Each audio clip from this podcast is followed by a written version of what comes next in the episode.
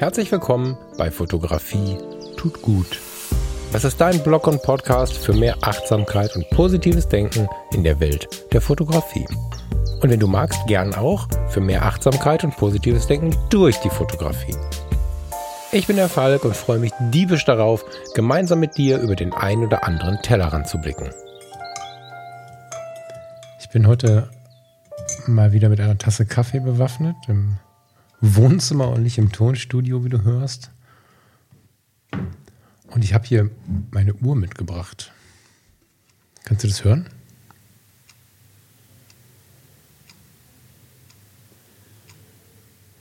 Die letzten zwei Tage war diese Uhr ganz oft, tja, das einzige Geräusch im Raum. Und ich habe in vielen Rezensionen über Wanduhren zum Beispiel gelernt, dass manche Menschen das Ticken einer Uhr anstrengend finden. Andere finden es maximal entspannt und das war in den letzten Tagen so.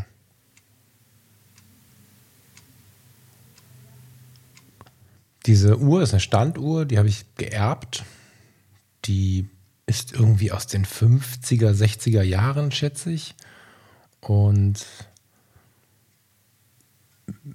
ist, glaube ich, nicht besonders prunkvoll, aber dadurch, dass sie eine Mischung aus Holz und irgendeinem Metall, was Gold imitieren soll, die Zeit hat es inzwischen aber verraten, dass es kein Gold ist.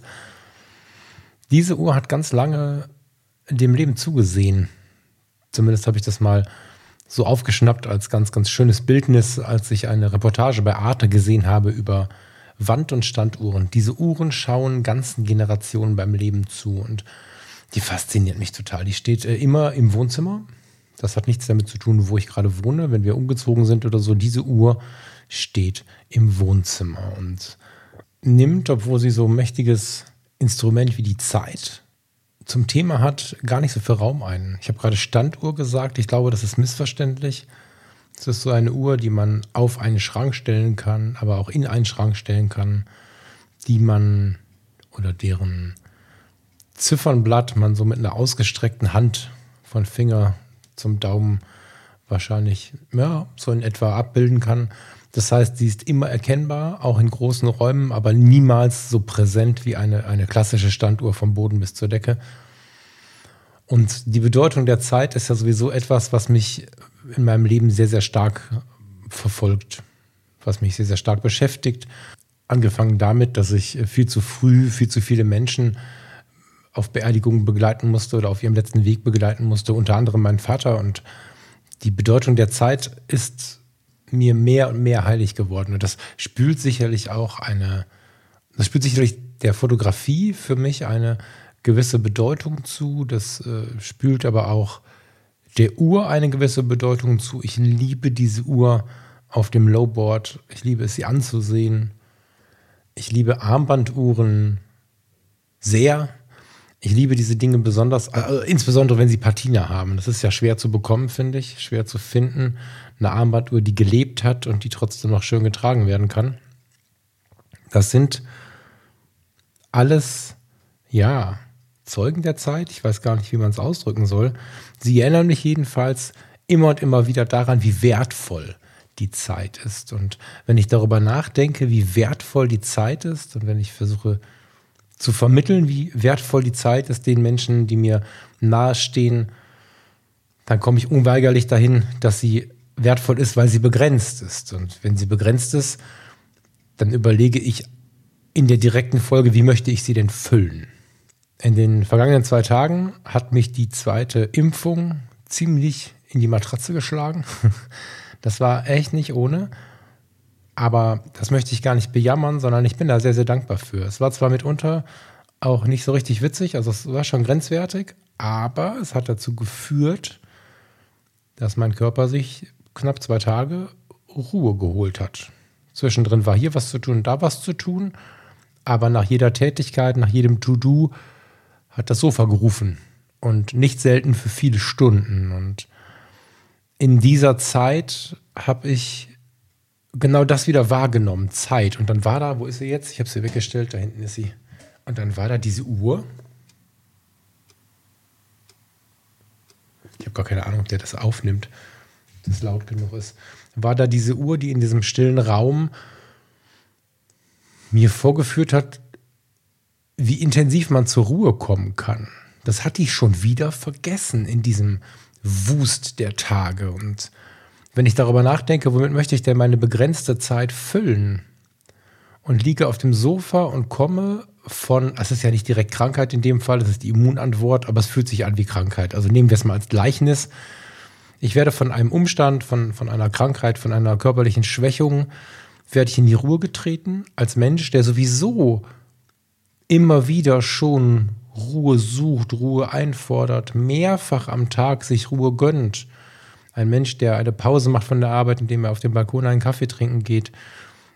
Ich gehe in den Wald, ich suche die Felder, ich suche das Meer. Scheinbar erlebe ich viel, viel mehr Ruhe, als das so die Gesellschaft in der breiten Betrachtung tut. Ich bin in der Weiterbildung zum Entspannungstrainer. Ich habe ganz viele Punkte, wo ich sagen kann, ich finde meine innere Mitte und meine innere Ruhe. Und dennoch habe ich hier gelegen und gedacht, wow. Ich habe schon wieder gedacht, wow, ist viel zu laut draußen. und meinte nicht, dass der Müllwagen vorbeifuhr, dass die Jungs Witze miteinander gemacht haben. Das ist das Leben, das war gut. Ich meinte damit die Erwartungen, den Vergleich, das Rennen, das Streben um Anerkennung, um Achtung, um all diese Dinge.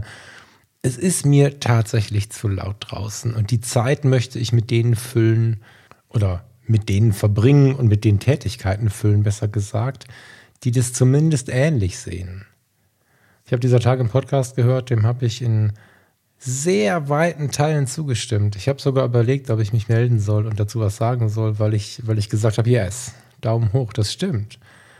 Aber er war im Grundtonus davon beseelt, einen Kampf führen zu wollen. Und das mag sein, dass ich mein Feuer einfach verbrannt habe, verschossen habe. Das müsste man mittelfristig noch mal ein bisschen beleuchten. Aber ich möchte nicht mehr kämpfend, schreiend, rufend die Welt verändern, sondern mit Stille, mit, mit positiven Dingen, mit dem Blick auf, auf, auf, auf einen selbst, also nicht auf mich selbst, das mache ich für mich, für meinen inneren Frieden und wenn ich das irgendwie weitergeben kann, ist das auch total geil. Diese Bedeutung von Stille und Zeit und diese, diese wundervolle Erkenntnis, das ist keine Erkenntnis, es ist zum vierten Mal eine Erkenntnis, insofern ist es eine Bestätigung einer alten Erkenntnis, mich da weiter darauf zu fokussieren, die wollte ich mitbringen. Ich wollte kurz davon erzählen, dass es jetzt schon acht Minuten sind, war mir nicht klar, aber dieses einfach nur ein Moment, eine Stunde, zwei Stunden da liegen, irgendwo, wo ich mich wohlfühle, das ist, glaube ich, wichtig dabei. Eine Stunde irgendwo liegen, wo ich mich wohlfühle und der Uhr zuhören und versuchen, die Gedanken mal so ein bisschen in Ruhe zu bringen, ohne das gleich Meditation zu nennen oder einfach nur sein. Das ist ein mega schöner Abgleich für den Weg, den man geht. Und es war natürlich bewegt in den letzten Tagen, weil unser Projekt soll starten und starten und starten und wir haben Arbeit und Arbeit und Arbeit und das Projekt soll aber entspannen. Das heißt, bevor es losgeht, braucht das Projekt, das uns alle entspannen soll, riesen Anspannung. Und da habe ich einfach so intensiv festgestellt, wie wichtig es ist, zwischendrin die Ruhe zu finden und auch festgestellt, dass bei aller Ruhe, die ich im Leben schon habe, ich dennoch einen Schritt weiter gehen muss und einen Schritt ruhiger werden muss und einen Schritt mehr in die Stille kommen muss. Und diesen Abgleich, den wünsche ich dir, den wollte ich dir mitbringen. Vielleicht hast du an diesem Wochenende oder wann auch immer du diese Sendung hörst, mal eine Stunde Zeit. Eine Stunde, die du auch, wenn du im Familienkontext lebst, mit deiner Partnerin, mit deinem Partner, mit deinen Kindern verabreden kannst. Oder du fährst, wenn das Wetter schön wird, irgendwo raus und schaust einfach mal eine Stunde in den Himmel. Eigentliches Thema ist aber ein anderes. Und zwar habe ich auf der einen Seite eine interessante Gedankenspirale im Kopf zum Thema Spiegelreflexkamera, spiegellose Kamera und ganz alter Fotografie und Wahrnehmung. Und ich habe die Frage, die ich gestellt habe, mitgebracht, also besser gesagt, deine Antworten, eure Antworten zu der Frage, was würdet ihr im Podcast verändern wollen? Das mache ich hinten raus, weil wer sich da vielleicht nicht so sehr für interessiert, für diese Internas, Der kann dann theoretisch ausschalten. Jetzt muss ich gucken, wie ich die Kurve bekomme. Ich hatte ein ganz tolles Gespräch über die Fotografie, über den fotografischen Prozess früher und heute. Und ich glaube, aus diesem Prozess heraus oder mit Betrachtung dieses Prozesses und dieser Gedanken können wir fast eine Entspannungsübung mit der Kamera ableiten. Das ist, ähm, das ist wirklich spannend. Ich habe bei den Fotologen erzählt, ich weiß nicht, ob du es gehört hast, dass ich von einem sehr, sehr aufmerksamen Hörer, ich ähm, melde mich nochmal persönlich, lauter Dank dennoch an der Stelle, aber ich melde mich nochmal persönlich, zwei Bücher zugeschickt bekommen von Josef Sudek. Josef Sudek gehört zu den Jahrhundertfotografen, war aber nicht auf meinem Radar. Und Josef Sudek, google ihn mal, schau dir die Bilder an, bestell dir Bildbände. Ich habe hier bestimmt nicht die letzten liegen jetzt. Das äh, ist wahrscheinlich der Anfang von etwas.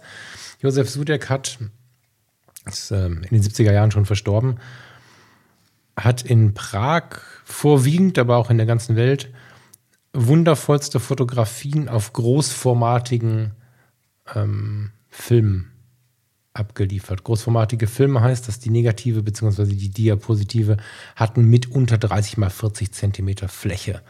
Und die Fotografie mit solchen Großformatkameras hat ein, eine andere Ausstrahlung, als zum Beispiel wir sie heute mit unseren Digitalkameras erreichen können. Auch eine analoge Spiegelreflexkamera mit einem normalen Kleinbildfilm kommt da nicht ran. Der geht in die Richtung, aber kommt da natürlich nicht ran. Und ich bin voller Faszination, ja, ich möchte fast sagen, durch die Bilder von, von Josef äh, Sudek gereist. Ich habe jetzt hier gerade ein, ein Bildband vor mir. St. Vitus Cathedral, Cathedral, mein Gott, St. Vitus Cathedral, genau.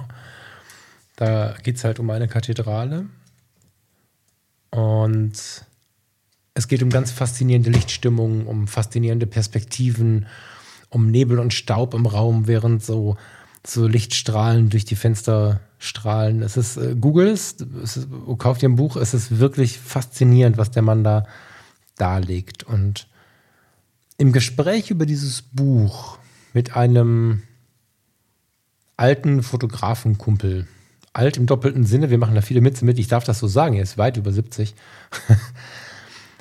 In einem Gespräch mit einem alten Fotografenkumpel habe ich mich über dieses diese, diese Fotografie von Josef Sudek auseinandergesetzt und dann sagte er, siehst du, Falk, und das ist der Grund, warum ich moderne Kameras für Lügner halte. Hm. Ich bin ja jetzt nicht so der Freund davon, das Moderne als das Schlechte und das Vergangene als das Gute zu betrachten. So, da bin ich ja dann, werde ich ja dann hellhörig, nicht? Und ähm, habe dann mal nachgefragt, wie er das meint, weil ich glaube schon, eine ziemlich ehrliche Kamera in der Hand zu haben und das ist eine moderne Kamera. In meinen Augen ist die EOS R eine moderne Kamera, sagen wir es so. Und er sagte, naja, schau es dir mal ganz genau an. Josef Sudek hat mit Großformatkameras fotografiert. Da musst du schon eine ziemlich genaue Vorstellung von dem haben, was die Fotografie aus dem Ort macht, den du mit deinen Augen betrachtest. Wenn du jetzt mal so du den Rechner in der Nähe hast oder ein Handy dabei hast, Großformatkamera googelst, wirst du schnell feststellen, dass das keine ähm, ergonomisch geformten Kameras sind, die wir so mitnehmen und einfach so vor unseren Blick halten können. Also wir können nicht irgendwo lang gehen, was Schönes sehen und dann zwischen unsere Augen und das Schöne eine Kamera halten, um dann ein Bild davon zu machen, sondern die Kameras, die musste man bewusst platzieren, man musste mit ihnen bewusst umgehen. Bildgestaltung hatte da noch eine ganz andere Bedeutung als heute.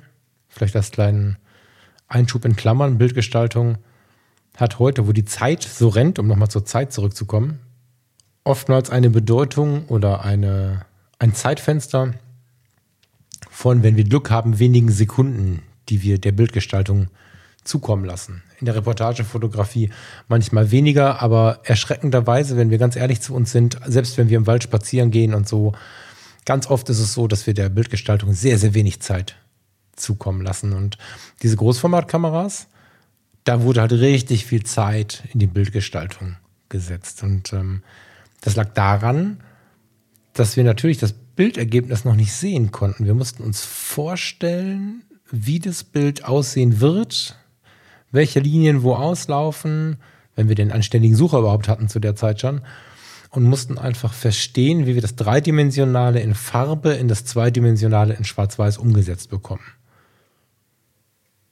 Und dann habe ich nochmal gefragt, wieso ist denn dann die spiegellose Kamera ein Lügner?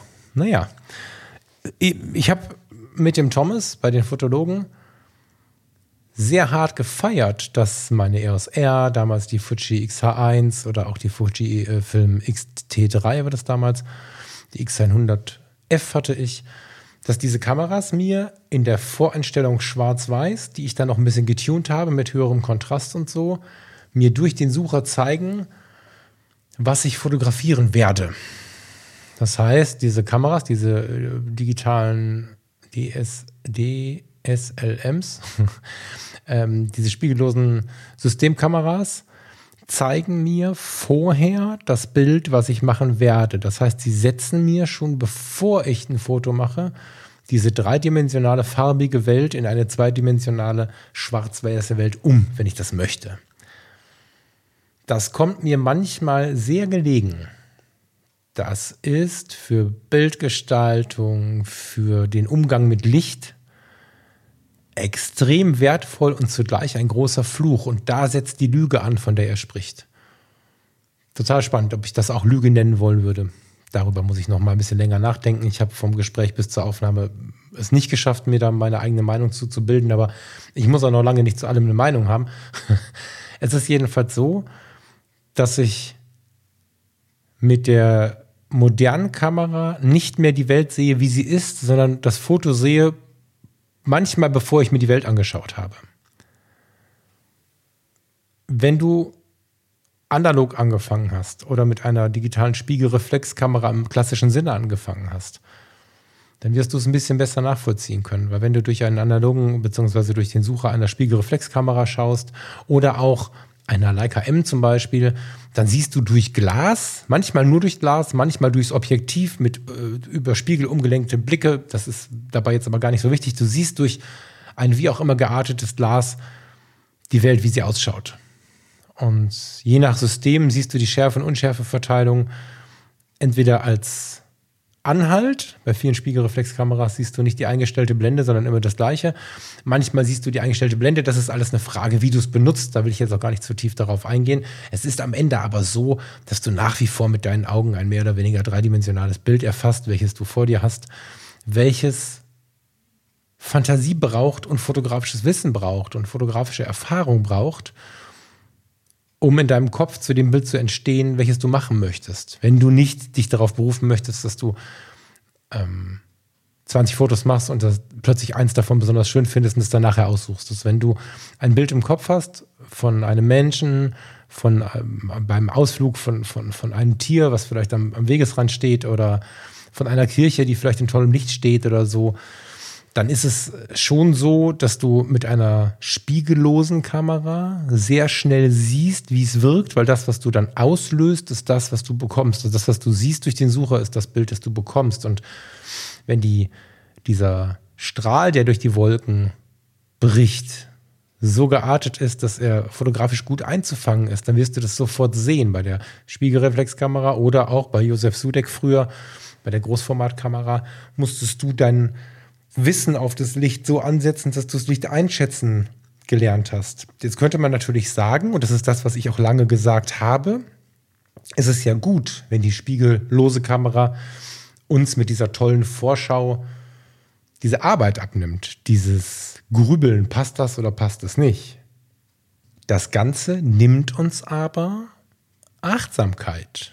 Und da setzt die Idee an, wie man daraus eine Übung machen kann wenn ich meinen Drang beschreiben wollen würde, immer mal wieder analog fotografieren zu gehen, dann geht es eigentlich immer um Ruhe, Fokus, runterkommen, Zeit. Ne? Das ist ähm, mit der analogen Kamera in der Hand musst du auch die Zeit haben zu gestalten, weil du machst halt ein Bild.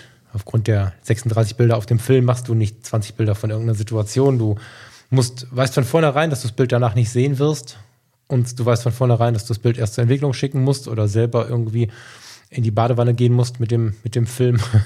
Jedenfalls ist es so, dass du ganz viel Zeit geschenkt bekommst. Du wirst eigentlich, eigentlich wirst du ausgebremst, aber es ist ein Geschenk in der heutigen Zeit, ausgebremst zu werden und so habe ich das bis jetzt beschrieben. Mir fällt auf durch dieses Gespräch, dass ich vermutlich auch den so ehrlichen Blick durch diesen Sucher so sehr schätze. Ehrlichkeit bekommt zunehmend Relevanz. Ich weiß nicht, ob das einfach nur an meinen Lebensjahren liegt und an meiner kleinen Blase, ob das an meinen Bemühungen liegt, mein, mein Leben möglichst stressfrei zu gestalten und diesem, äh, ja, diesem, diesem, diesem Toxin äh, nicht so viel Raum zu geben. Keine Ahnung. Vielleicht liegt es auch einfach daran, dass ich nicht mehr enttäuscht werden möchte und das am ehesten zu bekommen glaube, indem ich der Wahrheit so eine große Rolle gebe. Eigentlich sollte sie selbstverständlich sein, aber es ist tatsächlich so, dass ich nachfrage, relativ früh, wenn ich irgendwo das Gefühl habe, dass es vielleicht so eine Notlüge ist und, und indem ich ganz schnell vermittle, auch so im engsten Freundeskreis und in der Beziehung, dass Lüge auch im Notfall eigentlich nicht sein muss, egal worum es geht, es geht auch ohne. Und umso mehr Bedeutung dieses Thema für mich bekommt. Ne? Es ist ja, so viele Leute haben Anzüge an, die nicht das ausstrahlen, was in den Menschen vor sich geht. Und so viele Menschen schaffen sich Realitäten, die so nicht wahr sind. Und da geht es mir gar nicht darum, mit dem Finger drauf zu zeigen, irgendwen zu verurteilen. Das passiert oftmals aus einer Not heraus. Gar kein Vorwurf. Aber es ist nicht gut für den Menschen und nicht gut für die, die diese Menschen umgibt. Und in diesen ganzen Bedenken um die Wahrheit, um vor allem die Wahrheit in mir, in dir, in uns. Auch das spielt natürlich mit dem, mit dem Projekt zusammen von Fotografie tut gut, mit dem Freundeskreis zusammen, mit dem Fokus finden, mit dem, was du meiner Meinung nach mit der Kamera gut äh, erreichen kannst, nämlich eine Fotografie, die dich wieder zu dir führt. Nicht die Fotografie, die nach außen geht, nicht Instagram, nicht die neuesten, geilsten Bilder, nicht das Mitrennen, nicht irgendwie sich irgendwo beweisen müssen, all das nicht, sondern das äh, Zurückfinden von, von eigenen Wünschen und, und, und den Dingen, die uns ausmachen. Nicht die die Gruppe ausmachen, in der wir uns befinden, sondern äh, die Suche nach den Dingen, die uns ausmachen. Die liegen alle irgendwo ganz nah damit zusammen, dass man sich mit der Wahrheit mal beschäftigen muss. Und dieses Wahrheitsthema hat vielleicht viel mehr, als ich dachte, hat vermutlich viel mehr, als ich dachte, mit der analogen Fotografie zu tun und ähm, ist vermutlich auch ein einer der Antriebe, warum ich das so reizvoll finde. Es muss gar nicht analog sein. Eine digitale Spiegelreflexkamera macht etwas Ähnliches. Wenn du die Fotografie klassisch gelernt hast, das heißt, du hast nicht irgendwie ähm, bei deinem Fotohändler um die Ecke irgendeine Kamera gekauft, die ganz gut ist, sondern du bist hingegangen und hast es ganz klassisch gemacht. Du hast dir eine analoge Spiegelreflexkamera besorgt mit einem 50 mm Objektiv, hast jemanden gehabt, der dir Blende und Zeit erklärt hat, der dir erklärt hat auf dem Film, welche ASA, also heute digital gesprochen ISO, welche Empfindlichkeit dieser Film hat und worauf du beachten, worauf du achten musst, wenn du mit diesem Film fotografierst. Weißabgleich, all diese Dinge waren da ein Thema. Ist der Film für den Innenraum, ist der für außen?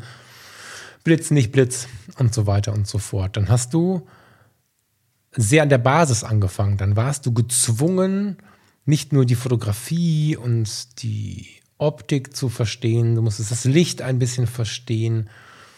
Und in dieser Phase kommt irgendwann der Moment, das hat mein Vater mit mir gemacht, das hat mein alter Fotografenlehrer mit mir gemacht und das hat der eine oder die andere von euch bestimmt auch schon erlebt. Irgendwann bekommst du so ein, so ein Stück Pappe in die Hand und entweder hast du ähm, ein Cuttermesser, was du dazu gereicht bekommst, oder das Stück Pappe ist schon ausgeschnitten. Aber dieses Stück Pappe hat ein Rechteck in sich.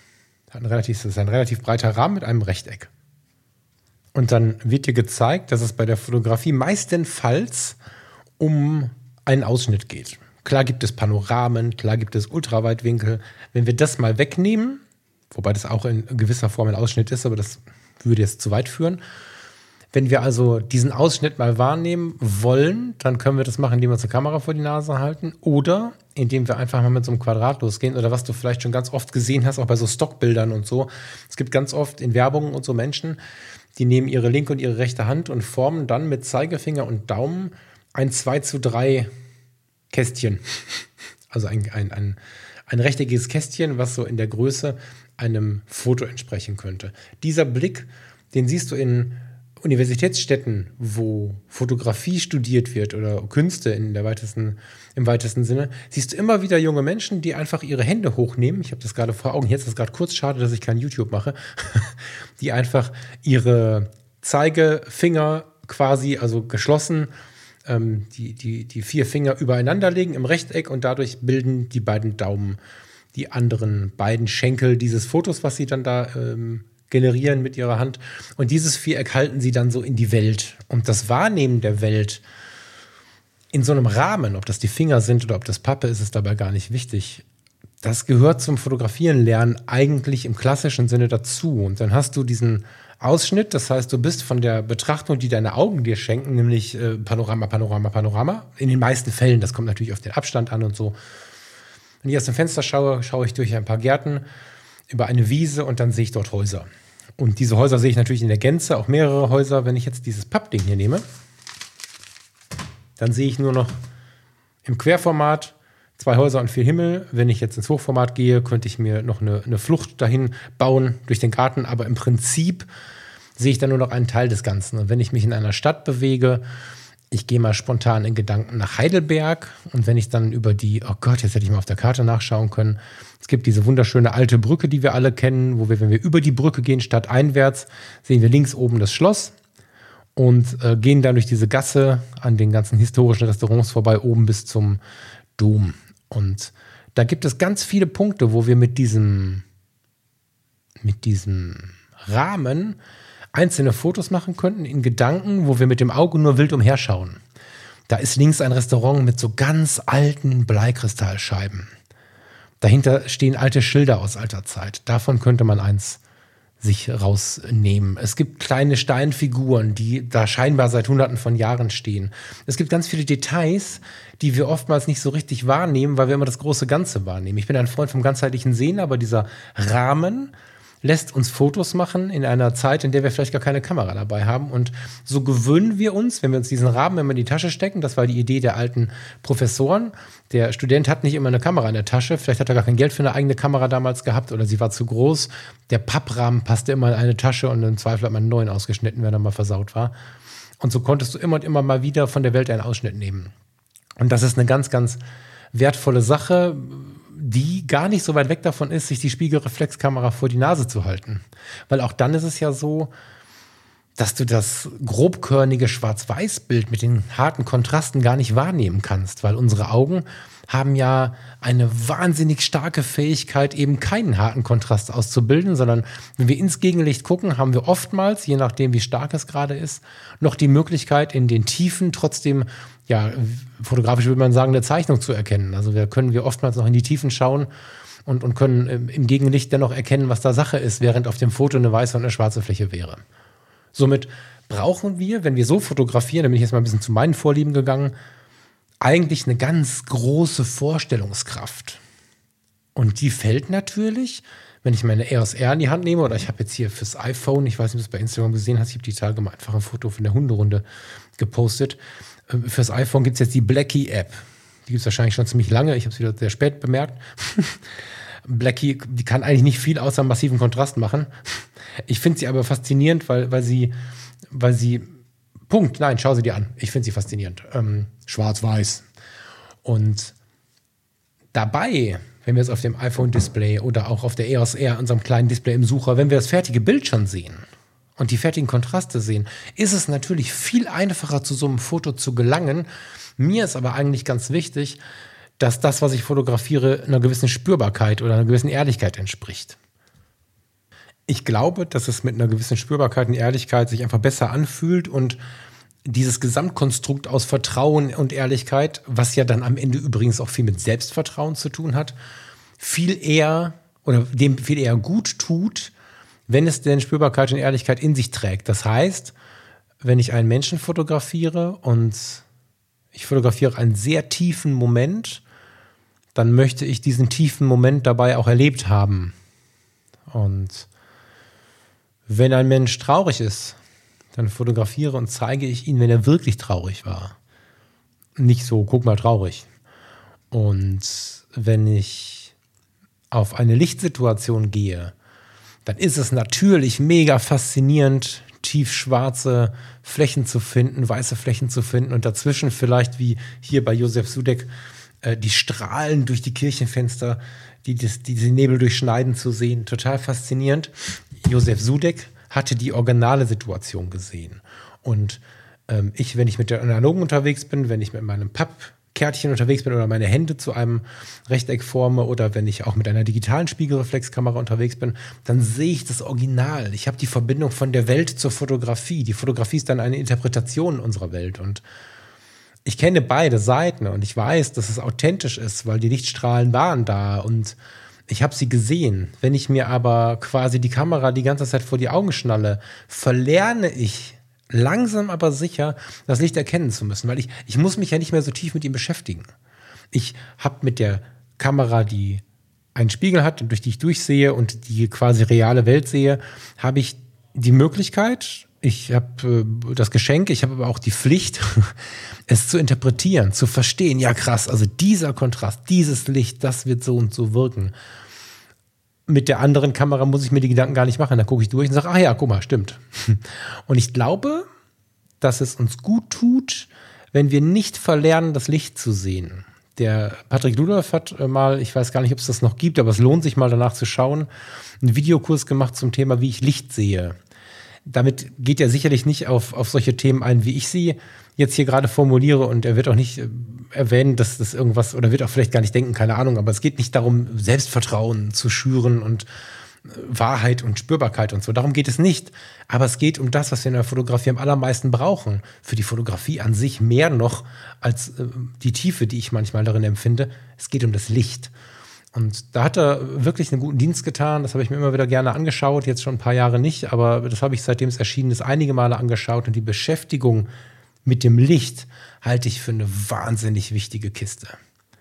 Und da ist es eine Wohltat, immer mal wieder mit der analogen loszuziehen oder zumindest mit der digitalen Spiegelreflexkamera. Und ich merke immer wieder, wenn ich von meiner EOS R mal auf die 6D switche, die noch hier in der Ecke liegt, dann ist das eine Wohltat irgendwie.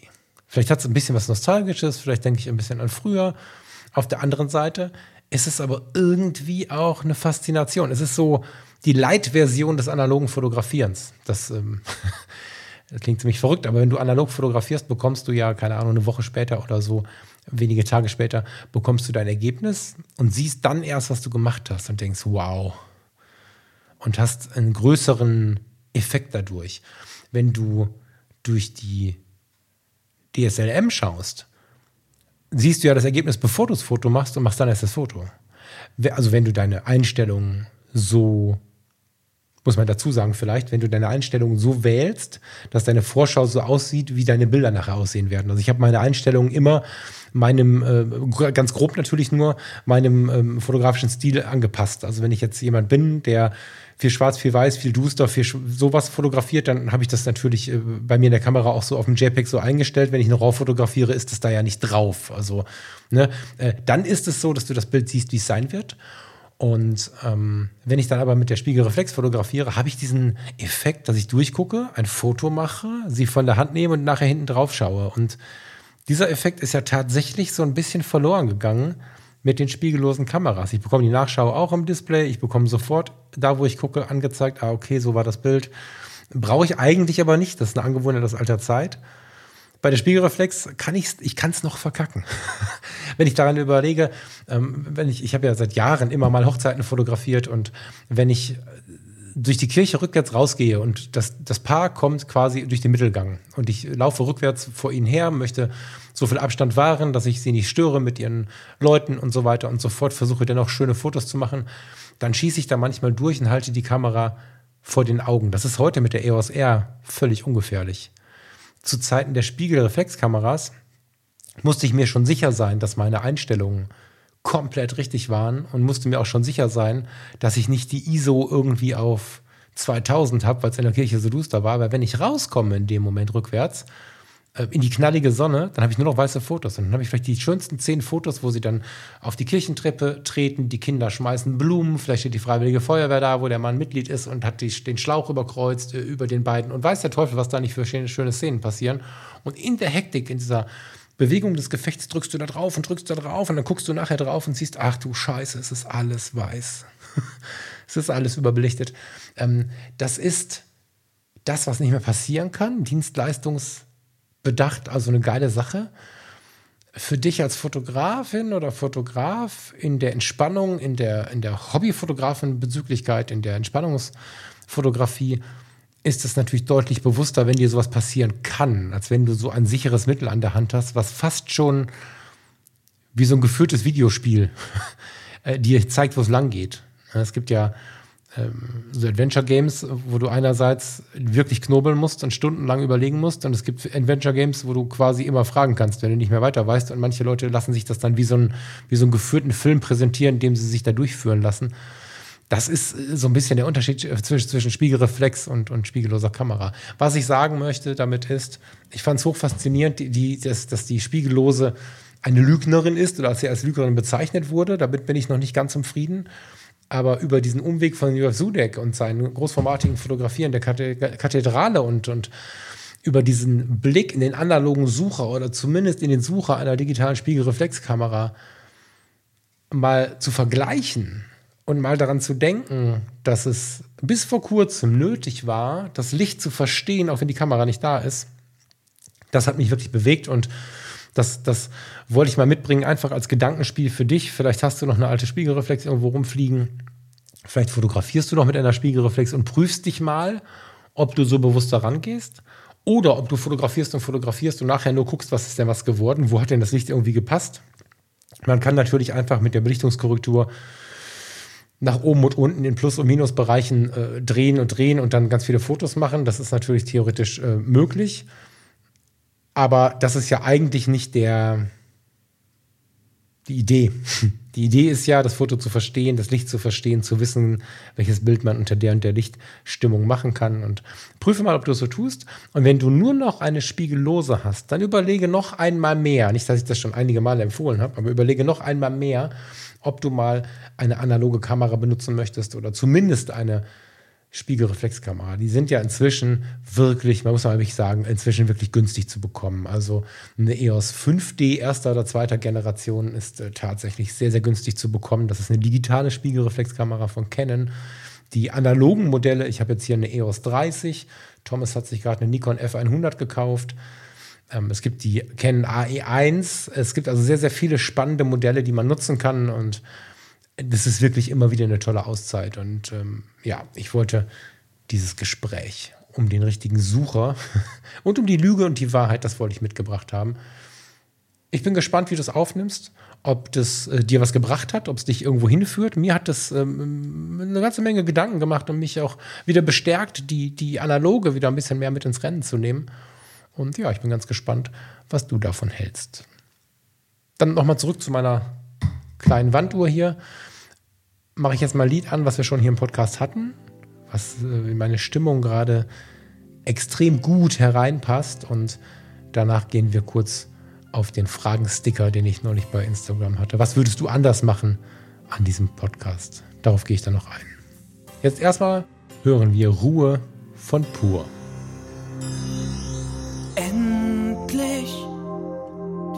Ruhe kehrt ein und lässt sich nieder, von uns beiden erwartet.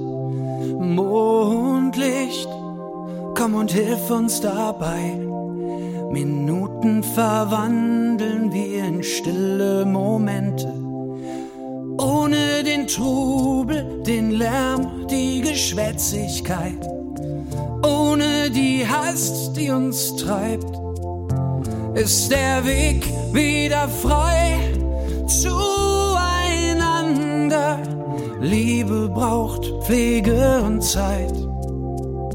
Dein Mund an meinem Ohr flüstert leise diesen wundersamen Schauer auf meine Haut. Dein Herz an meiner Brust schlägt und atmet diese wundervolle Lust, dir ganz, ganz nahe zu sein.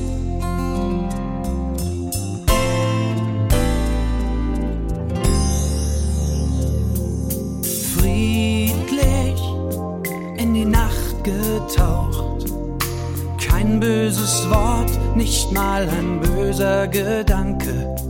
Ich fühl dich, diese ruhige Kraft streichelt die Angst aus meinen hässlichsten Träumen. All dieser Trubel, die Gier und die Ungeduld und all der Neid, der uns frisst, wird verbannt und verstoßen diesen Augenblick lang. Weiß ich endlich, was du mir bist.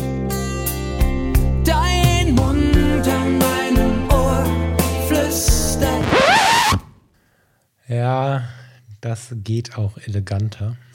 Ist aber mit einem Augenzwinkern schon die erste Antwort auf die erste Frage. Zur Erinnerung nochmal, ich habe vor einigen Tagen bei Instagram gefragt, was würdet ihr anders machen im Podcast, wenn ihr entscheiden dürftet? Und das war total spannend. Ganz viele Fragen kamen doppelt und dreifach, somit konnte ich ein bisschen was zusammenfassen und ich möchte euch diese Fragen jetzt mal beantworten.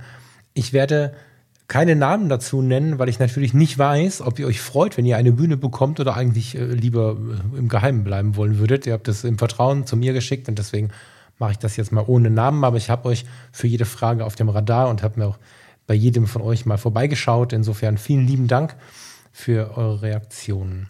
Dieses etwas aggressive Ausbremsen des eigentlich sehr entspannten und schönen Liedes ist äh, Teil der ersten Antwort, die ich mir rausgesucht habe. Passt halt gerade ganz gut. Die Antwort lautete: Spiele die Lieder im Podcast bitte immer ganz aus, sonst ist es schade um die so gut ausgewählten Songs. Erstmal danke für das Lob da drin, das freut mich total. Auch da versuche ich, also bei der Auswahl der Songs versuche ich halt nicht cool, nicht ähm, besonders gefällig oder, oder besonders ähm, in zu sein, sondern so wie ich halt bin. Und da kommen sicherlich viele Facetten von mir zum Ausdruck. Und ja, ich finde es total schön, dass so viele von euch die Musik so annehmen, weil wer ohne den Podcast auf diese Playlist guckt, muss ja denken, ich habe sie nicht mehr alle. Und das äh, finde ich eigentlich total schön, weil selbst meine eigenen Playlists springen nicht so sehr wie diese. Danke dafür. Ich kann die Lieder nicht ganz ausspielen, schlicht weil ich es mir nicht leisten kann. Ich habe jetzt, also ich muss natürlich, ich muss und möchte natürlich für die Lieder, die ich im Podcast sende, Geld bezahlen an die GEMA. Das ist bis jetzt quasi ähnlich wie die Zeit, die ich in den letzten drei Jahren für dieses Projekt hier verwendet habe. Ja, meine Spende an diesen Traum.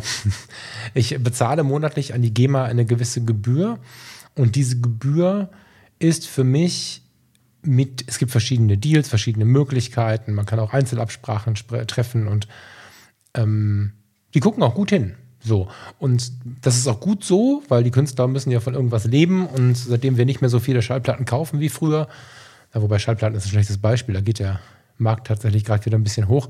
Äh, nachdem wir nicht mehr immer eine CD kaufen, sobald wir uns das anhören, sondern oftmals einfach Spotify anmachen, ist es schon okay, wenn ich dafür bezahlen muss. Aber ich kann mir halt diese 50% Ausspielung, also etwas weniger als 50% Ausspielung, kann ich mir halt leisten, ganz offen gesprochen. Und wenn ich das ausspielen wollen würde, fände ich das viel schöner. Ich würde es auch sehr mögen, nah am Radio zu sein. Dass es also so ist, dass du mittendrin ein Lied hast und vielleicht am Ende nochmal ein Lied hast oder so. Das fände ich super, super schön, weil die Fotografie, äh, weil die, weil die Musik für mich eine ganz, ganz tiefe Verbindung im Leben mit allen möglichen Dingen hat. Und das ist ganz definitiv auch sehr intensiv so, wenn ich auf die Fotografie blicke oder auf die Persönlichkeitsentwicklung. Und das sind ja die beiden Hauptthemen hier im Podcast. Ich würde es gern voll ausspielen, bei aller Liebe und bei allem Wunsch auch was draufzuzahlen und so. Und das tue ich gerne bis jetzt. Das kann ich mir nicht leisten. Aber ich habe den, das darin enthaltene Kompliment aufgenommen und mich sehr darüber gefreut. Kann übrigens sein, dass mein neuer Trainer hier ein bisschen verspielt ist, weil ich mich gerade ein wenig mit der analogen Gitarre beschäftige. Mag auch ein bisschen was mit der Zeit und mit der Ruhe und mit dem Frieden zu tun haben, von dem ich anfangs viel gesprochen habe. Das entspannt sogar, wenn man es nicht kann. Mal gucken, ob ich es lernen kann. Die nächste Antwort lautete reale Treffen. Sonst ist der Podcast für mich so toll mit all seinen Episoden. Vielen Dank. Reale Treffen, tja, das ist so eine Sache, ne?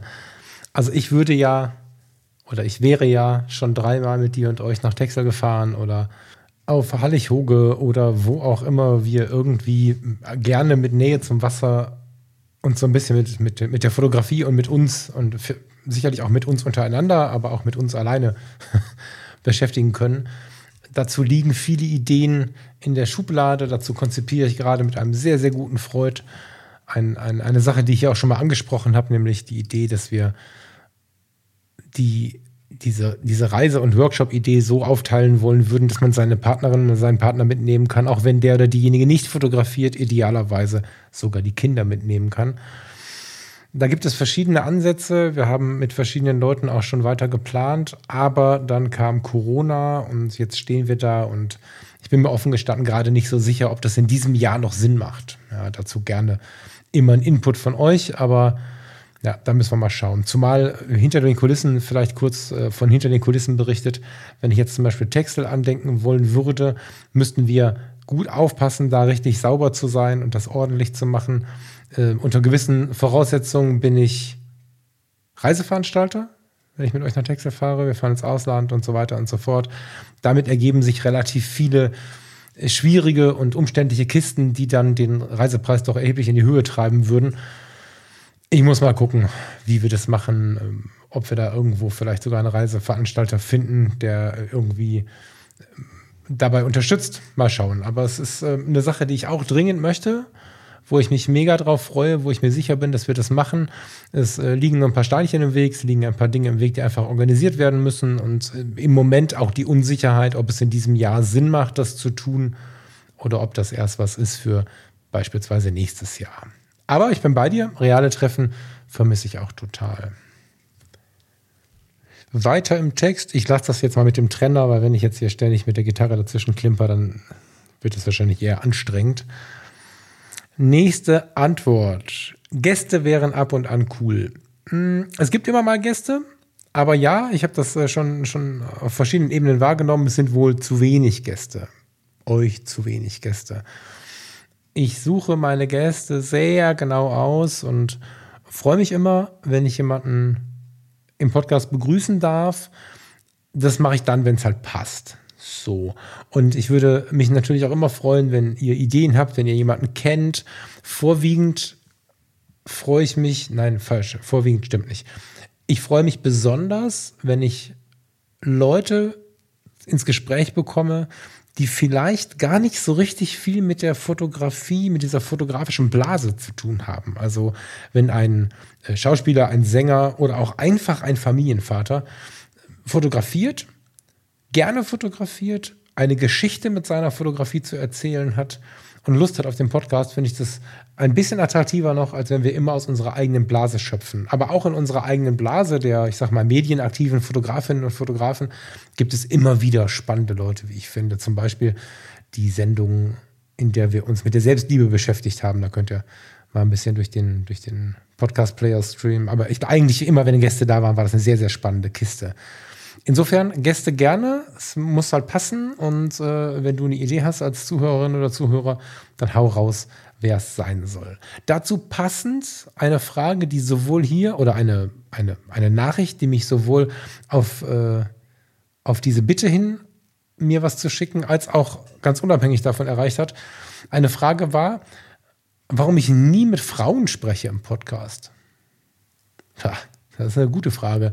Ähm, ich habe aktuell zwei ganz tolle Frauen, mit denen ich aufnehmen möchte. Heute hier hätte ich mit einer von ihnen schon gesessen und äh, wäre hier eigentlich nach Plan heute nicht alleine gesessen, weil ich aber in den letzten beiden Tagen, in denen ich meiner Uhr zugehört habe, so durch war, mit meiner Impfreaktion beschäftigt war, hatte ich keine Möglichkeit, mich vorzubereiten. Und aus dem Grund bin ich auch sehr, sehr dankbar, dass wir nochmal verschieben konnten. Aber daran seht ihr, haarscharf vorbei, ist auch daneben, aber diese tolle Frau ist in Planung. Und äh, eine zweite tolle Frau, eine Fotografin mit ganz viel fotografischer Erfahrung, inzwischen mir relativ nah gerückt, kann ich wirklich gut leiden. Wir haben einen ganz tollen persönlichen Austausch.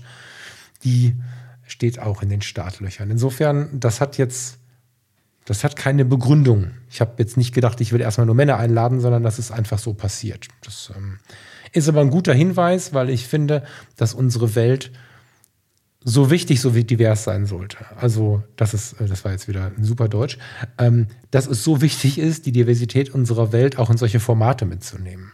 Das führt auch ein bisschen dazu, auch wenn ich weiß, dass solche Aussagen ähm, umstritten sind, dass ich mir in mir auch, auch, auch ein bisschen wünsche, Menschen aus aller Welt in meinen Podcast zu bekommen. Meine Problematik ist immer, dass ich in so einem Format gerne in der Muttersprache bleibe, also dann in, in meiner und in der der meisten Zuhörer ähm, oder in der Sprache, die sie am meisten sprechen, besser gesagt, weil wir da Gefühle einfach besser ausdrucken äh, können. Das heißt, ich kann jetzt nicht äh, Fotografen aus Istanbul, aus ähm, Spanien, aus woher auch immer irgendwie einladen und damit in Englisch sprechen. Das würde meinem Format nicht entsprechen. Aber ich würde mir oftmals wünschen, Leute aus äh, unterschiedlicheren Kulturen hier bei mir begrüßen zu dürfen. Ich weiß, dass manche Menschen auch das, diesen Fokus auf die Kultur oder auf die Herkunft schon nicht mögen. Das hat bei mir gar keinen, tja, ich, ich kann da nichts äh, Negatives dran finden. Ich finde es einfach interessant und total schön, mich mit unterschiedlichen Menschen zu umgeben. Hier bei uns im Haus, ich habe jetzt schon dreimal gewunken, während ich die Aufnahme aufgenommen habe, weil ich aus einem bestimmten Winkel die Nachbarn sehen kann, wenn sie vorbeigehen und ähm, niemand hatte den gleichen Ursprung von denen, die hier vorbeigelaufen sind. Und ich genieße das im Alltag total, dass wir auf dieser Welt einfach die Grenzen nur in unserem Kopf haben und nirgendwo anders. Und deswegen würde ich mich mega freuen, wenn wir nicht nur mit mehr Frauen oder wie auch immer gearteten Geschlechtern hier sprechen könnten, sondern ich würde mich auch freuen, wenn es ein bisschen diverser werden würde, was die Herkunft und so angehen würde. Von mir aus auch außerhalb der Fotografenwelt. Ja, also guter Hinweis, vielen Dank dafür, hat aber keine beabsichtigte keinen beabsichtigten Hintergrund. Dann kam eine ganze Batterie an, an Antworten von einem Hörer, vielen Dank. Eine davon war, die Themen immer so kommen lassen, wie sie eben kommen, auch wenn du vielleicht mal komplett abdriftest. Ja, das ist eine Spezialität von mir. ich finde es äh, total schön und spannend, dass viel von dem, was mich ausmacht, angenommen wird. Das ist was, was ich jedem Einzelnen und jeder Einzelnen, äh, die hier zuhört, auch wünsche dass, dass du was findest, wo die Leute, die dir wichtig sind, ob das jetzt deine Freunde sind, deine Family ist oder irgendwie auch nur einfach, ja, die Leute, die dir folgen, jetzt wie bei mir im Podcast, dass sie Dinge annehmen von dir, wie sie sind und das auch noch in der überwiegenden Zahl. Das ist schon krass. Und es ist tatsächlich so, dass ich in meinen Themen gerne mal abdrifte, weil ich finde, dass uns das gesprochene Wort äh, so sehr inspirieren kann, dass dann das, was dann abgeschnitten werden würde, weil es gerade nicht zum Thema passt, so wertvoll ist, dass man sich immer wieder um Erfahrungen und, und Möglichkeiten beraubt, sich irgendwie weiterzuentwickeln. Und auch ich beim Sprechen entwickle mich weiter, weil mir dann einfach Dinge nochmal reflektierter irgendwie vor Augen geführt werden. Während ich davon berichte und im Hinterkopf natürlich habe, dass ich hier keine Selbstgespräche führe, sondern dass hier durchaus Menschen zuhören. Ja, danke dafür und ich genieße das ähm, dass ich das darf, weil ich tue das und ich hoffe immer, es gibt echt, also ehrlicherweise auch da mal hinter den Kulissen gibt es immer wieder Sendungen, wo ich denke, um Gottes Willen hat das jetzt einer verstanden. und es ist, es ist einfach unglaublich schön, dass es so viele verstanden haben und das zeigt ja auch, jetzt ähm, bleiben wir mal bei diesem Verstehen und bei dem gegenseitigen Verstehen und, und Miteinander sein und so, dass wir, die wir hier zuhören, ähm, ich, irgendwie höre ich ja auch zu, wir scheinen ja schon so eine Clique zu sein, die, die Ähnliches will vom Leben ne? und die Ähnliches denkt zu, zu diesen Themen. Und es ist total schön. Deswegen auch eine riesen Vorfreude auf den Freundeskreis. Ja, das wird dann da noch ein bisschen enger. Gleicher Autor, kein Krampf, bei jeder Folge alles auf die Fotografie zurückzuführen. Hm. Habe ich ein, zwei Mal auch gedacht, war jetzt ein bisschen krampfig. In den meisten Fällen fühlt es sich für mich ganz gut an. Du darfst mich gerne nochmal anschreiben, wenn es sich für dich krampfig angefühlt hat, weil ich, naja, also die Fotografie, ich bin kein Meisterfotograf. Ich werde keine Masterclass machen in meinem Leben. Vermutlich werde ich nicht mal mehr eine Ausstellung machen. Ja, das weiß ich noch nicht. Aber wahrscheinlich nicht. Wobei das mehr Gründe aus Bequemlichkeit und so hat. Ich habe ein paar Ausstellungen mitorganisiert für Freunde, mit Freunden und bin nicht so der Fan davon, der Veranstalter von dieser Kiste zu sein. Äh, will aber heißen, ich bin hier nicht der super mega Fotografie-Typ, der sich mit euch messen möchte. Aber die Fotografie hat für mich einen riesigen Stellenwert im Leben. Ganzheitlich. Das heißt, nicht unbedingt nur als der Fotograf. Also ich bin der Falk und ich habe ganz viele Rollen in meinem Leben und ich habe ganz viele Dinge, die ich gerne tue. Die Fotografie ist eine große Leidenschaft. Es ist aber nicht das gleiche, als wenn ich jetzt sagen würde, meine Leidenschaft ist es, ein Fotograf zu sein. Das ist nicht so. Ich genieße das, mich mit meiner Fotografie auseinanderzusetzen. Ich genieße das unglaublich, wenn du und ihr zu mir kommt und sagt, ich möchte mal ganz authentische, emotionale, freie Bilder von mir haben. Ich genieße das total, wenn du und ihr mir eure Hochzeitsfotografie, ähm, wie sagt man, äh, in die Hände legt. So, richtig gut. Aber ich möchte nicht mit Pauken und Trompeten der Fotograf sein, sondern ich äh, betrachte das Ganze ziemlich ganzheitlich. Möchte nicht mit überragenden Werken wirken, sondern ich möchte Menschen berühren, mich selbst berühren und vielleicht möchte ich sogar noch ein bisschen mehr mich selbst berühren, als dass ich Menschen berühren möchte. Und das kann ich auch mit den Arbeiten anderer Menschen auf dem Schoß, wie zum Beispiel Josef Sudek. Das kann ich, indem ich mich mit Menschen mit der Fotografie auseinandersetze. Das kann ich äh, hier im Podcast, wenn ich über die Fotografie spreche und das kann ich auch, während ich völlig blödsinnige Fotografien anfertige, die vielleicht für die Öffentlichkeit gar nicht so spannend sind, zumindest nicht für die Breite. Da ist dann das Thema Zen-Fotografie, äh, Wabi-Sabi. Da gibt es ja so einige Punkte, die wir noch gar nicht besprochen haben, die auch in der Zukunft aber ihre Rolle bekommen. Das kleine Büchlein hier neben mir ist schon voll damit. Will aber heißen, es ist mir gar nicht so wichtig, dass überall die Fotografie mitspielt. Aber sie ist irgendwie auch immer dabei in meinem Leben. Wenn ich durch die Welt laufe und habe keine Kamera mit, habe ich oftmals in Gedanken dieses Rechteck bei mir. Weil wenn du das, was ich äh, im ersten Teil beschrieben habe, wenn du das ein paar Mal gemacht hast mit diesem, mit diesem Rahmen oder mit den gesteckten Fingern, dann gewöhnst du dir irgendwann an, die Welt in Fotos zu betrachten. Dann läufst du durch die Welt und siehst einen Ausschnitt und kaspelst, also nachher brauchst du den Rahmen nicht mehr, dann machst du das so mit deinen Augen und das ist eine Entwicklung, die dazu führt, dass du eigentlich immer Fotograf bist, zu jeder Zeit. Dass du einen Menschen siehst und sagst, wow, du wärst aber interessant, spannend, was auch immer, auch wenn du vielleicht nur alle drei Monate einen Menschen fotografierst.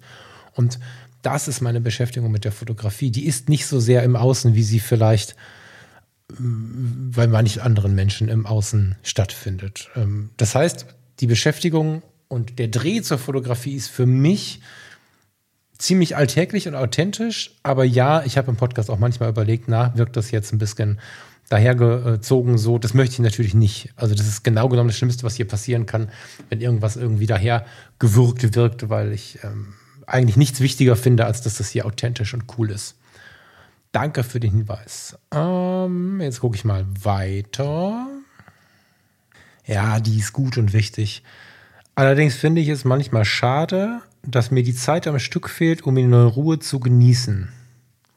Da muss ich jetzt echt überlegen, ob ich das jetzt annehme als ist der Podcast zu lang oder ob ich jetzt mit dir, der Autorin dieses, dieses Textes, in die Diskussion gehen möchte, dass es wahrscheinlich nicht so gut ist, wenn du dein Leben so gestaltet hast, dass du eine Stunde, manchmal ist es nur 20 Minuten, manchmal eine Stunde 15, in der Woche nicht für dich findest.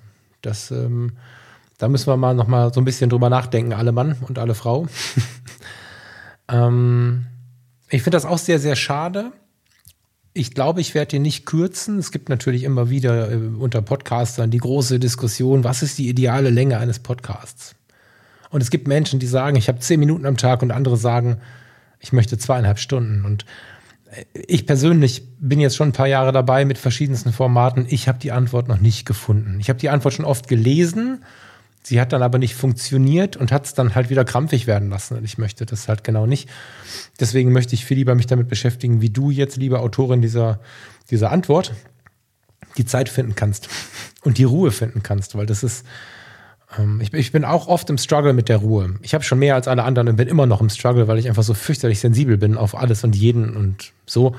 Und aus dieser Position tut es mir natürlich so ein bisschen weh, wenn ich höre, ich finde die Ruhe nicht. Nicht, weil du die Ruhe nicht findest für mich. Ne? Ich freue mich natürlich äh, über den Part, dass ich da irgendwie eine Rolle habe in dem Ganzen. Aber eigentlich steht da ja, ich finde in der Woche nicht mal mehr eine Stunde, um mich zu entspannen. Und das tut mir ein bisschen äh, weh, ein bisschen leid und äh, lässt mich so ein bisschen, ähm, ja, die Tasse, so eine Tasse Tee zu dir rüberschieben. Und das ist dann der Moment, wo mir wieder die realen Treffen fehlen. Ne? Das wäre jetzt die perfekte Teilnehmerin für, also du wärst die perfekte Teilnehmerin für, ein, für einen coolen Workshop auf Hallig-Hoge, irgendwo weit draußen auf dem Meer oder an irgendeinem See oder so. Ja, krass, tut mir sehr leid. Ich ähm, müsste da jetzt eine eigene Sendung draus machen, das mache ich jetzt nicht. Wenn du das wünschst, dann äh, lass uns äh, da mal drüber schreiben. Danke dennoch für deine Offenheit. Der erste Teil war übrigens, ich mag den Podcast eigentlich so, wie er ist, Komma. Allerdings finde ich es manchmal schade, dass mir die Zeit am Stück fehlt, um ihn in Ruhe zu genießen. Hm. Ah, guck mal, da ist noch eine Nachricht. Oh Gott, da ziehe ich direkt den Kopf ein. Dass im E-Mail-Posteingang der Monatsbrief von FTG wieder zu finden ist. Ja, was so ein Ding, ne? Der ist tatsächlich hinten übergefallen. Der ist hinten übergefallen in diesem Stresserleben der Tage und äh, das äh, wäre mir lieber gewesen, wenn ich das so geschafft hätte, dass ich ihn wenigstens abgekündigt hätte. Hm. Das ist leider nicht passiert. Ich hoffe sehr, und ich sage jetzt, ich hoffe sehr, weil ich nicht zu laut versprechen möchte. Ich hoffe sehr, dass der Monatsbrief innerhalb der nächsten Wochen wiederkehrt mit gemeinsam mit dem Freundeskreis und dem, was da gerade kommt, was wir da gerade planen und vorbereiten. Ich denke, das wird so sein. Ich möchte Ihnen aber auch nicht schreiben, wenn ich überhaupt nicht den Kopf dafür habe. So. Aber wie gesagt, wenn wir dann einmal diese, diese druckvolle Zeit, bevor so ein Projekt startet, geschafft haben, dann kann ich mir gut vorstellen, dass ich mich wieder jeden Monat hinsetze. Das hat ja auch was mit Achtung vor, vor dir und euch zu tun. Ich habe das irgendwann versprochen und angekündigt. Ihr habt euch eingetragen, ihr habt ein paar Monatsbriefe bekommen und dann war der Monatsbrief plötzlich Geschichte, nicht mal mehr abgekündigt. Ähm, ja, das tut mir sehr leid. Danke für diese ehrliche Ansprache und ähm, ich bin mir sehr sicher, dass er wiederkommt. Ich hoffe sehr in den nächsten naheliegenden Wochen. Die nächste Antwort lässt mich ein bisschen schmunzeln, weil jetzt gerade war ja formuliert, der Monatsbrief von FTG, so intern bei mir im Umfeld, Freunde, jemand, der mir hilft und so, da heißt es auch FTG. Ähm, in der nächsten Antwort heißt es keine Abkürzung wie FTG, TFB, MFG oder OMG bitte. Total geil. Ähm, ich bin mir nicht sicher, woher das jetzt kommt, also woher jetzt diese Aussage kommt, weil ich weiß nicht, habe ich schon mal FTG hier gesagt? Ich hatte eigentlich gedacht, das wäre nur so ein, so ein Relikt aus, aus, oder das wäre nur so ein Ding, was mir in Sprachnachrichten und in persönlichen Gesprächen mal passiert oder so. Wenn ich das getan habe, um Himmels Willen. Ich glaube, ich habe es, und habe ich es in der Frage, die Frage war so gestellt, ne? Was würdet ihr an FTG ändern? Ja, ich glaube, daher kommt's.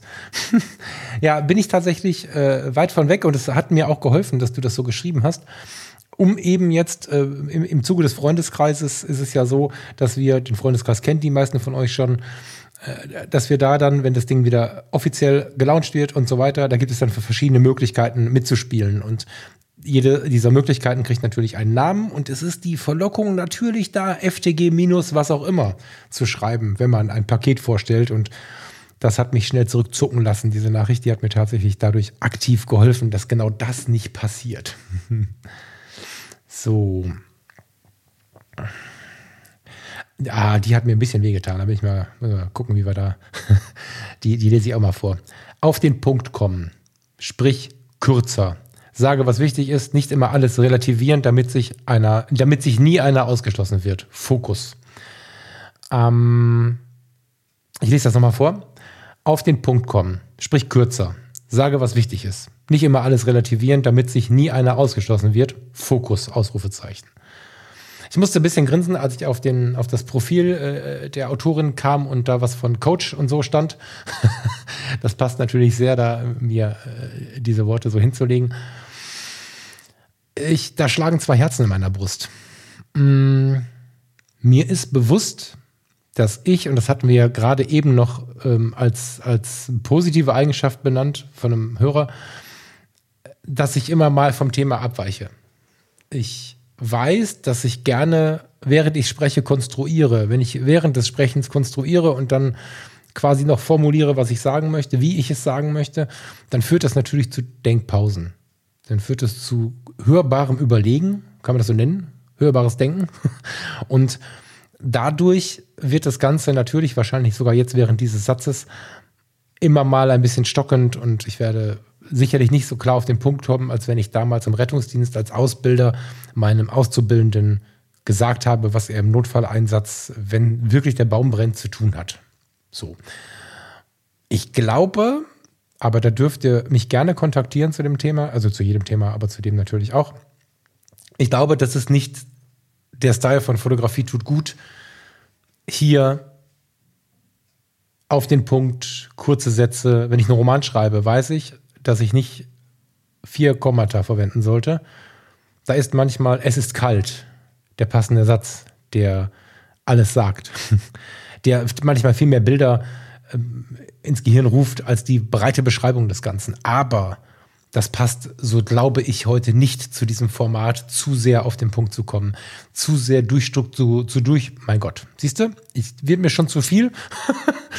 ich glaube, es passt nicht zu diesem Format, es zu sehr durchzustrukturieren, weil ich dann ja nicht mehr sage, was mir so aus dem Geist kommt. Und das ist ja die Idee dabei, ne? relativ authentisch hier ähm, die Dinge rauszuhauen. Zu dem Punkt vielleicht, wenn du kürzere Sendungen haben möchtest ähm, oder wenn du, wenn du wenn du es mehr auf den Punkt haben möchtest, wird es äh, im Rahmen von diesem ominösen Freundeskreisprojekt, von dem ich die ganze Zeit rede, eine Möglichkeit geben, einen kurzen Podcast zu abonnieren, der dann aber täglich kommt. Der, vielleicht ist das dann was für dich. So. Oder mehr was für dich. Du hast ja nicht gesagt, dass du nicht dabei bist. Ähm, nicht immer alles relativieren, damit sich nie einer ausgeschlossen fühlt.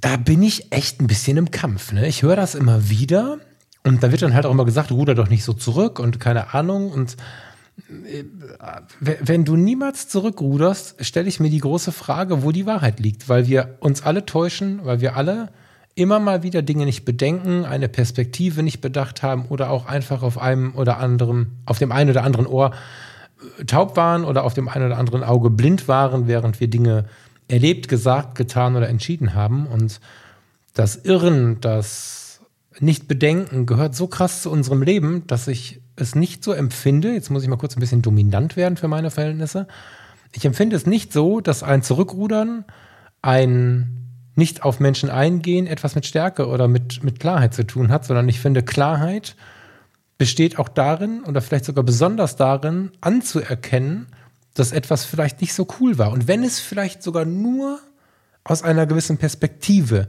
nicht so cool war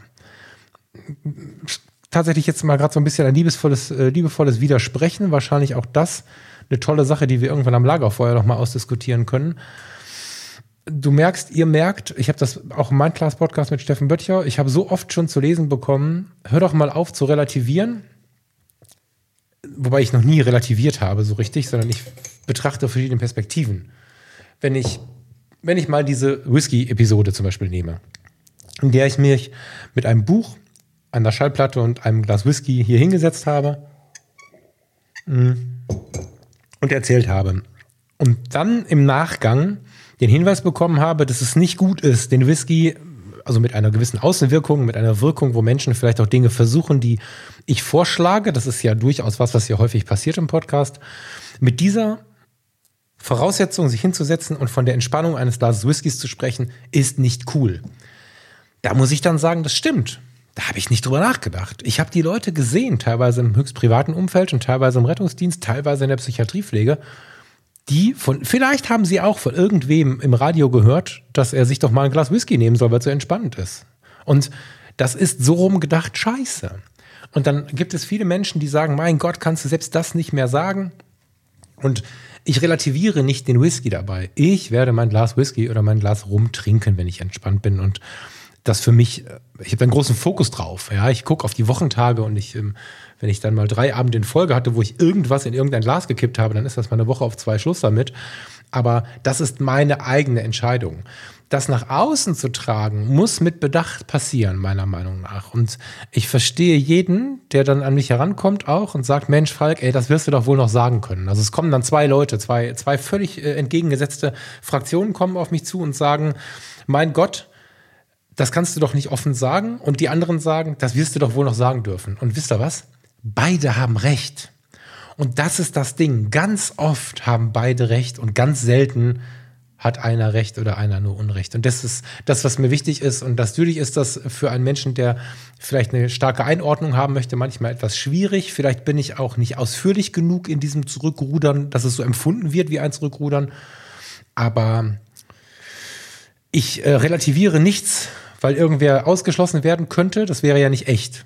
So, das ist nicht meine Intention, sondern wenn ich etwas relativiere, wenn sich etwas anhört, als würde ich es relativieren, wenn ich aus einer anderen Perspektive denke, wenn ich jemandem mit einem Einwand recht gebe, obwohl ich es ursprünglich anders getan habe, dann ist das ein Eingang auf seine Perspektive. Und vielleicht muss ich das noch ein bisschen besser differenzierter irgendwie betrachten, auseinanderklamüsern. Es scheint so ein bisschen Story of my life zu sein, weil es ist nicht unbedingt üblich oder vielleicht auch äh, nicht bequem oder so, weil ich weiß es wirklich nicht. Also gerne könnt ihr mich dazu ein bisschen mit euren Meinungen bewerfen. Ähm, es ist nicht unbedingt. Es macht einen nicht beliebt, wenn man der anderen Meinung auch den Raum gibt. Das ist mir schon ein paar Mal aufgefallen. Das schmerzt mich ein wenig. Und ich habe vor vielen Jahren schon aufgehört zu glauben, dass man mit einem festen Setting, mit einer festen Meinung oder gar einer Überzeugung besonders gut im Leben steht. Das, ähm, ich glaube, dass ein offener Geist sehr viel wertvoller ist für die Dinge, die der andere denkt und fühlt und so. Aber ich merke schon, ich muss das abbrechen, jetzt sonst mache ich da eine ganze Episode draus. Ich danke dir jedenfalls sehr, du lieber Mensch, dass du das so gesagt hast, weil ich ähm, schätze, ich habe das jetzt bewusst gesagt, du lieber Mensch. Es wirkt ein bisschen coachig, mh, angewiesen, so mit vielen Ausrufezeichen im Text und so. Und gleichermaßen bin ich aber auch sehr, sehr glücklich darüber, dass äh, deswegen, lieber Mensch, äh, mir das zugetragen wird, weil jeder weiß, der da auf den Antworten-Sticker äh, klickt, von wem das kommt. Und das ist ein ganz, ganz netter Hinweis ähm, aus deiner Perspektive, den ich jetzt aber so nicht mitgehen kann. So, ich hoffe, das ist so verständlich. Vielleicht ist es ein bisschen unbequem, aber es ist ganz lieb gemeint. Und ich kann dir nicht mal mehr sagen, ob es äh, dann doch eine Überzeugung ist, gegen die ich ja gerade gesprochen habe, oder ob es einfach nur nicht meiner Person entspricht. Weiß ich nicht. Also ich habe da selber auch noch ein Fragezeichen mit. Das Thema wird mich noch ein bisschen verfolgen, glaube ich, und da äh, freue ich mich. freue ich mich auf die Zeit und auf die Erkenntnisse, die danach kommen. Mm, das war's langsam. Also das war es noch lange nicht, aber ähm, ich möchte jetzt eigentlich das Überlob jetzt nicht einzeln vorlesen. Das fühlt sich an, als wenn ich mich selber loben möchte. Ich bin extrem glücklich, dass boah, echt 80 Prozent der Nachrichten oder so. Also ich müsste jetzt zählen, aber ich habe, also man kann von diesen Antworten-Stickern, wenn ihr sowas schon mal gemacht habt, einen Screenshot machen und dann hat man acht pro Seite mit dem iPhone. Ich habe ja irgendwie sechs Seiten, die teilweise doppelt, äh, teilweise hat sich was gedoppelt. Die habe ich jetzt vorgelesen, die äh, inhaltlich was gebracht haben, was man ändern könnte oder was vielleicht irgendwie wichtig ist. Der Rest hat tatsächlich gesagt, es äh, ist genauso gut, es ist genauso besonders. Ähm, ansonsten weiter so. Ich mag den Podcast, wie er ist. Lass dich nicht verbiegen und bleibe, wie du bist. Ganz viele tolle Hinweise, teilweise auch von Menschen, wo ich sie wirklich dann noch mal ein bisschen intensiver bewerte, weil ich weiß, dass sie sich in Gruppen bewegen, die eigentlich äh, etwas anderes nach außen strahlen und so. Ich bin sehr, sehr glücklich über eure Antworten und, und danke euch sehr dafür. Und ja, werde jetzt noch mal ein bisschen durch die Profile klicken, die mir da geschrieben haben und dann gebe ich mich dem Wochenende hin und schaue mal zu, dass wir noch ein bisschen was schaffen für den Freundeskreis, damit das hier langsam mal an den Start geht, das Ding. Aber hier und heute mit dem Podcast ist jetzt mal gut. Achso, vielleicht noch ein Hinweis. Bei mir ist mal wieder ziemlich Land unter an der Nachrichtenfront. Also ich habe jetzt auch diese Sendung wahrscheinlich zehnmal gesagt, erklärt es mir. Ich lese natürlich immer alles, aber ich glaube, ich habe jetzt gerade ein paar Antworten verbummelt. So. Ich habe immer alles gelesen, aber ich glaube, ich bin noch die eine oder andere Antwort schuldig. Für den Fall, dass da noch was offen ist, vielleicht habe ich es einfach intern in, meinem, in meiner Gehirnplanung nach hinten geschoben, so nach dem Motto, ich melde mich in zwei Wochen. Wenn ich sowas mal nicht ver verschriftlicht habe und du denkst, der interessiert sich nicht, niemals ist das so, schreib gerne nochmal. Ähm, ich muss das nämlich jetzt so ein bisschen erzwingen, dass ich jetzt nicht die ganze Zeit versuche, das immer wieder gerade zu biegen, weil Fotografie tut gut und insbesondere der Freundeskreis braucht gerade wirklich Energie. Und dann schaffe ich es nicht. Dann bin ich jetzt die ganze Zeit mit den Antworten beschäftigt und komme mit dem Projekt nicht weiter. Deswegen bitte nicht böse sein. Es ist nichts Persönliches, never ever, wenn du keine Antwort bekommen hast. Es ist höchstens bei mir persönliche Verpeiltheit und vielleicht ein bisschen zu viel Stress. Ich freue mich sehr über einen kleinen Schubser, wenn es mal länger dauert, meine Antwort. Und ja, wünsche dir jetzt ein total schönes Wochenende. Wünsche dir vielleicht ein bisschen Zeit mit so einer Uhr, wie ich sie hier stehen habe. Vielleicht findest du eine Stunde, in der du einfach nichts tust oder so einer Uhr zuhörst. Vielleicht findest du ein bisschen Zeit für dich, ein bisschen Zeit für die Ruhe und für deine Positionierung. Und ja, danke, dass du hier dabei bist und bis nächste Woche. Ciao, ciao.